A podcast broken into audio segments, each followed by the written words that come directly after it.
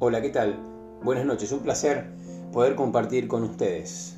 Vamos a, tener algunas consideraciones sobre esta, este texto y eh, sobre algunos otros más, pero este es el texto base, que es 1 Timoteo 5.8. Me gustaría leer desde el versículo 7, muy interesante. Dice, dale estas instrucciones a la iglesia para que nadie quede expuesto a la crítica Aquellos que se nieguen a cuidar a sus familiares, especialmente a los de su propia casa, han negado la fe verdadera y son peores que los incrédulos. Esta versión que acabo de leer eh, se llama Nueva Traducción Viviente. A mí me gusta mucho, muy clara y no se escapa para nada de, lo que eh, la palabra de Dios tiene para nosotros. Soy un lector de varias eh, versiones u opciones. y La otra versión que me gustaría leerles es la versión que todos o mayormente usamos, que es la Reina Valera, 1960, dice, manda también estas cosas para que sean irreprensibles, o sea, para que nadie tenga nada que decir. Porque si alguno no provee para los suyos, y mayormente para los de su casa, ha negado la fe y es peor que un incrédulo. Nos está hablando de proveer para nosotros y para nuestra familia. Nos está hablando de, tener presente lo que necesitan los que están alrededor nuestro. ¿sí?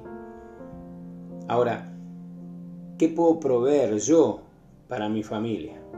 ¿Qué puedo proveer usted para su familia? ¿Qué podemos proveer para nuestra familia?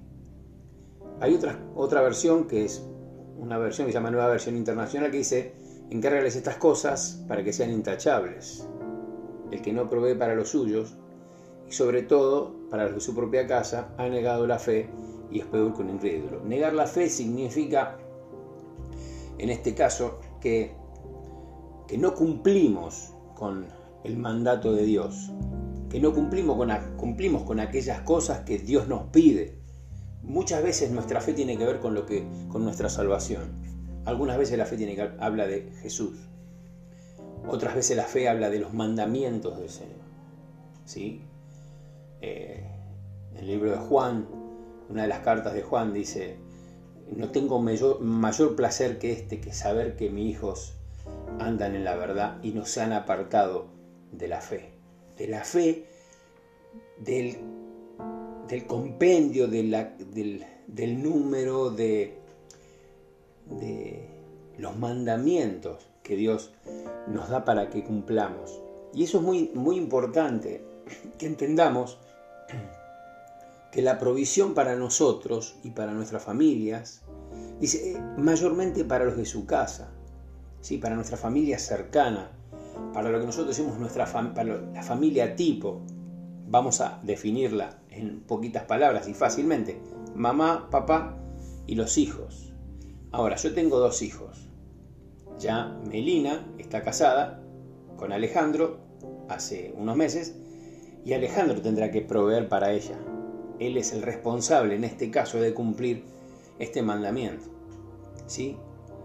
Para que nadie le diga, mira Ale, vos no estás cumpliendo con tu deber de proveedor de la, de la casa, vos no estás cumpliendo con mirar que los tuyos estén bien.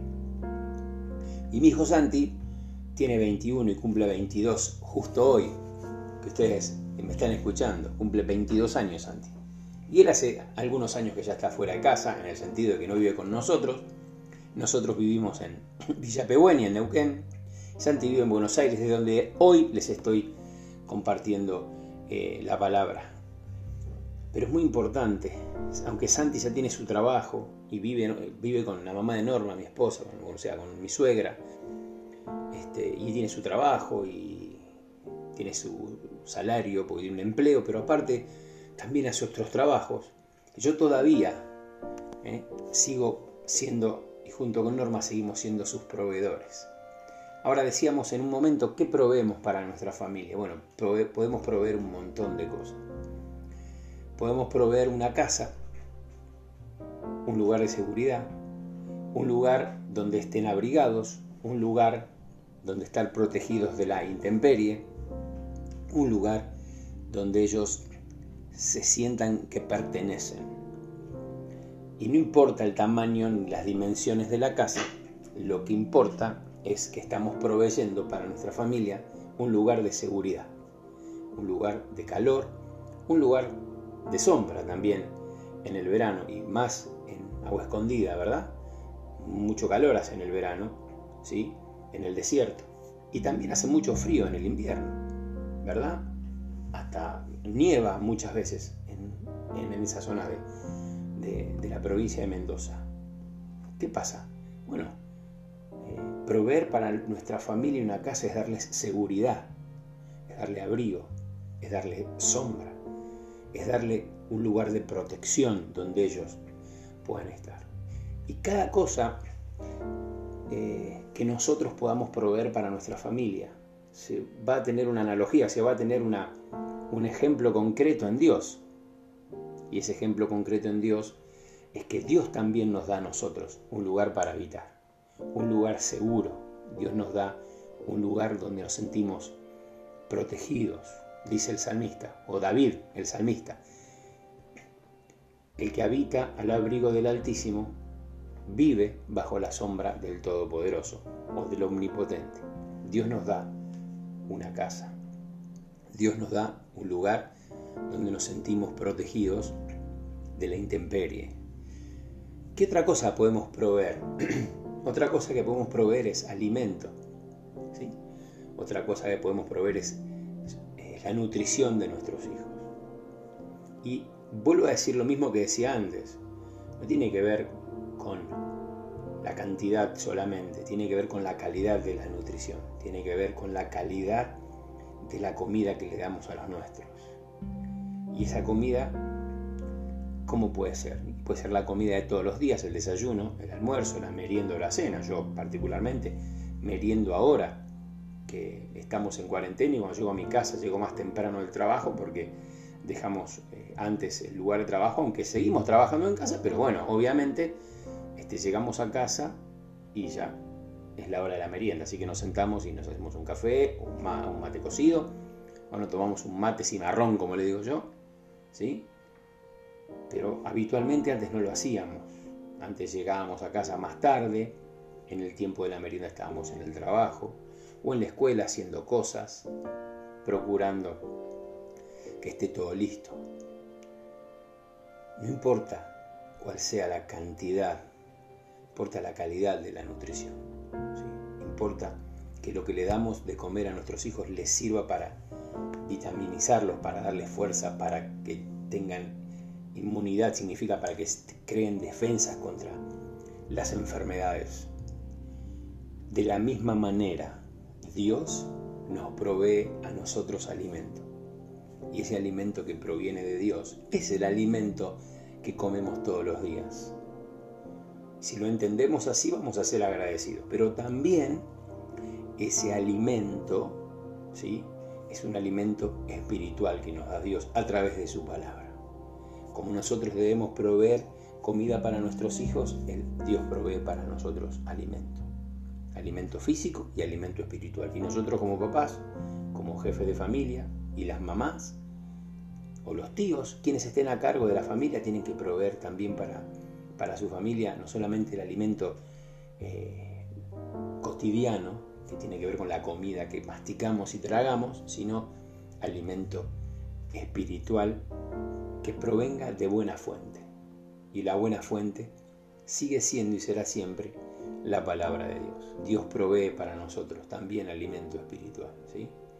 Dice, dice David en el Salmo 23 que Él nos lleva a pastar, dice. ¿eh? Dice que Él nos lleva a lugares de delicados pastos. Está hablando de una comida que es rica en vitaminas, pero también que es una comida sabrosa. ¿eh? Y la palabra de Dios es para nosotros sabrosa. Dice el Salmo 119 que la palabra de Dios es como miel para nosotros. Así que no solamente el proveer un espacio saludable para vivir, sino una buena comida para nuestras familias, pero una comida no solamente eh, nutritiva para el cuerpo, sino nutritiva para el corazón. ¿Qué podemos proveer para nuestras familias? Proveemos amor. proveemos aquellas cosas que tienen que ver con, con que ellos se sientan amados, amados personalmente, que ellos sientan que nosotros, que son importantes para nosotros, que ellos sientan que son importantes, que están cerca de nuestro corazón, ¿sí? que ellos entiendan que lo que, lo, que los amamos eh, proviene de un corazón sincero de cada uno de nosotros. Y Dios, otra vez, se provee o se, se postula como un proveedor de amor. ¿eh? Porque de tal manera, dice San Juan eh, 3.16, amó a Dios al mundo que ha dado a su Hijo unigénito para que todo aquel que en él cree no se pierda, sino que tenga vida eterna. Y el amor de Dios es importantísimo para cada uno de nosotros. El amor de Dios llega a nuestro corazón en el momento en que lo necesitamos. Podemos proveer casa, Dios nos provee un lugar para vivir espiritual. Podemos proveer alimento a nuestros hijos, Dios nos provee un alimento espiritual, pero también el alimento de todos los días. Podemos y debemos proveer amor a nuestros hijos y Dios nos provee de amor también. Pero también tenemos que proveer de, normas a nuestros hijos, decirles cuáles son las cosas y cómo se tienen que hacer esas cosas. Darles reglas claras a nuestros hijos para que ellos tengan una vida ¿sí? Eh, que, evite, les evite problemas. Una vida con éxito. Miren, el éxito no tiene que ver con lograr lugares, tiene que ver con vivir conforme a como Dios quiere que vivamos. Cuando Moisés falleció, cuando Moisés murió, se hizo cargo Josué. Y cuando José se hizo cargo, Dios habla con Josué y le dice, este, Josué, Moisés murió, ahora vos vas a hacerte cargo de llevar a este pueblo. Y le dice, Josué 1, el capítulo 1 le dice, nunca se apartará de tu boca este libro de la ley, sino que de día y de noche meditarás en él para que hagas y guardes conforme a todo lo que en él está escrito. Entonces harás prosperar tu camino y todo te saldrá bien. Qué interesante, ¿no? La regla que Dios le dio a Josué, que eran los mandamientos, que era la ley de Dios, lo que nosotros llamamos los diez mandamientos. Esa ley dice, no la pierdas, Josué, cumplila porque vas a tener éxito. Y como les dije, el éxito de Josué no fue solamente conquistar una tierra. El éxito de Josué empezó y nuestro éxito empieza cuando empezamos a cumplir aquellas cosas que Dios quiere que cumplamos. Aquellas cosas que Dios quiere que hagamos.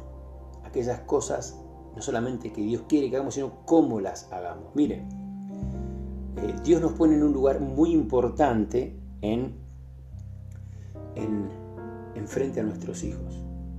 En Efesios capítulo 6 dice, eh, honra a tu padre y a tu madre porque es el primer mandamiento con promesa. Dice, para que te vaya bien y seas de larga vida sobre la tierra. O sea, que los mandamientos y, las, y las normas que nosotros ponemos en la vida de nuestros hijos, mucho más si somos papás eh, y mamás, tíos y familias que tengan a Jesús en, su vida, ¿sí? van a hacer que la vida de nuestros hijos sean vidas exitosas, sean vidas que vayan hacia adelante, sean vidas que, que, les vaya bien, dice, para que seas de larga vida. Y esa larga vida no tiene solamente que ver con cuántos años que vivimos, sino que tiene que ver con una vida que se disfruta, con una vida que se vive bien, con una vida que no tiene desperdicio. Y eso es lo que también tenemos que proveer para nuestros hijos, reglas, reglas ¿sí? que tengan que ver con, con cumplir y acercarnos y que ellos se acerquen a Dios. Me gustaría leer unos textos más. Miren lo que dice.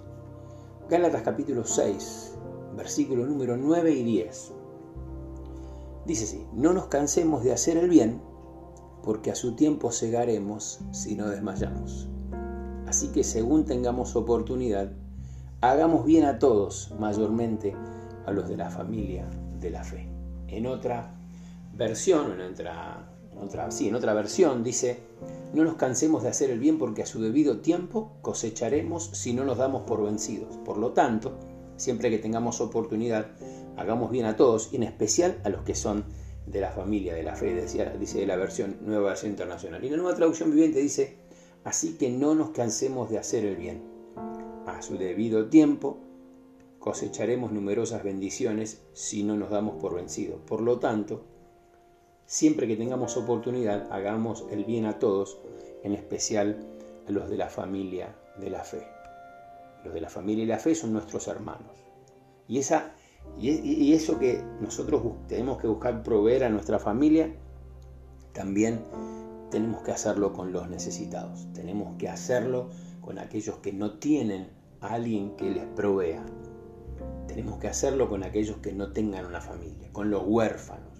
¿sí? El Señor eh, en Mateo capítulo 24, versículo 50, 48 en adelante, dice, porque me vieron con sed y me dieron comida, bebida, y tuve hambre y me dieron para comer, y estaba desnudo y me cubrieron, y estaba enfermo y me visitaron, y en la cárcel y vinieron a mí. Entonces alguien le dice, Señor, ¿cuándo hicimos todo eso por vos? Cuando lo hicieron por, usted, por uno de estos, mis hermanos más pequeños. Hermanos, hagamos todo lo que tengamos que hacer, dice, de corazón, en Colosenses 3:23, como para Dios y no para los que nos rodean, sabiendo que del Señor recibiremos la recompensa de la herencia porque a, Él servimos, porque al Señor, a Cristo el Señor, servimos todo lo que hacemos, todo lo que hagamos con nuestra familia, también lo podemos hacer con los demás. Tal vez no podamos proveerle nuestra casa, pero podemos procurar que tengan su casa. Pues, tal vez no les proveamos la misma comida que a nuestros hijos, pero compartimos esa misma comida con ellos. Buscamos que ellos tengan comida. Es un tiempo. En el pueblo donde yo vivo, que es Villa Pehuenia, donde nos estamos eh, preguntando de qué manera podemos llegar a los que nos rodean. Y una de las cosas es hacerlo a través de proveerles de alimento, a través de proveerles de lo que necesitan. Alimento, ropa. Algunos no tienen trabajo. En algunas oportunidades alguien les proveyó trabajo para que puedan tener su, sus necesidades cubiertas. A veces no, hay, no tienen comida y no tienen trabajo entonces hay que, hay que animarse y hay que movilizarse para proveer para ellos comida. A veces no tienen quien los ame porque están solos. Bueno, hay que amarlos. A veces no tienen quien les dé reglas. Entonces hay que darles reglas. A veces no tienen quien les, les provea este, de un sentido a la vida. Bueno, hay que compartir con ellos el sentido de la vida. El sentido de la vida es cumplir con la palabra de Dios. Es el éxito de la vida. Pero vamos a volver a nuestro texto en, estos, en este minuto y un poquito más que nos queda. ¿Sí? Dice, porque si alguno no provee para los suyos y mayormente para los de la fe, ha negado la fe, a los de su casa, perdón, ha negado la fe y es peor que un incrédulo. Mire, nosotros tenemos que amar a nuestra familia porque esa va a ser un, ese va a ser un testimonio de que amamos a Dios. Cuando nosotros amamos a nuestra familia, proveemos para nuestra familia de casa, de alimento, de amor, de seguridad, de instrucción, de reglas. Estamos mostrando que seguimos el consejo que Dios tiene para nosotros. ¿sí? ¿Y qué dice el versículo 7? Manda estas cosas para que sean irreprensibles. En la nueva versión internacional, en la, nueva traducción viviente dice, para que nadie después quede después expuesto a la crítica. Y en la versión internacional decía, o está escrito, ¿sí? está traducido de esta manera, para que sean intachables. Miren, hermanos, eh, como papás, como familia, tenemos que ser proveedores de los nuestros, en especial de nuestra familia, porque si proveemos para nuestra familia de todas estas cosas, eso va a demostrarle a los demás que somos hijos de Dios. Así alumbre nuestra luz o vuestra luz, dice Jesús, delante de los hombres, para que vean sus buenas obras y glorifiquen a su Padre que está en los cielos. Dios los bendiga mucho. Oren por nosotros, oramos por ustedes. Hasta la próxima.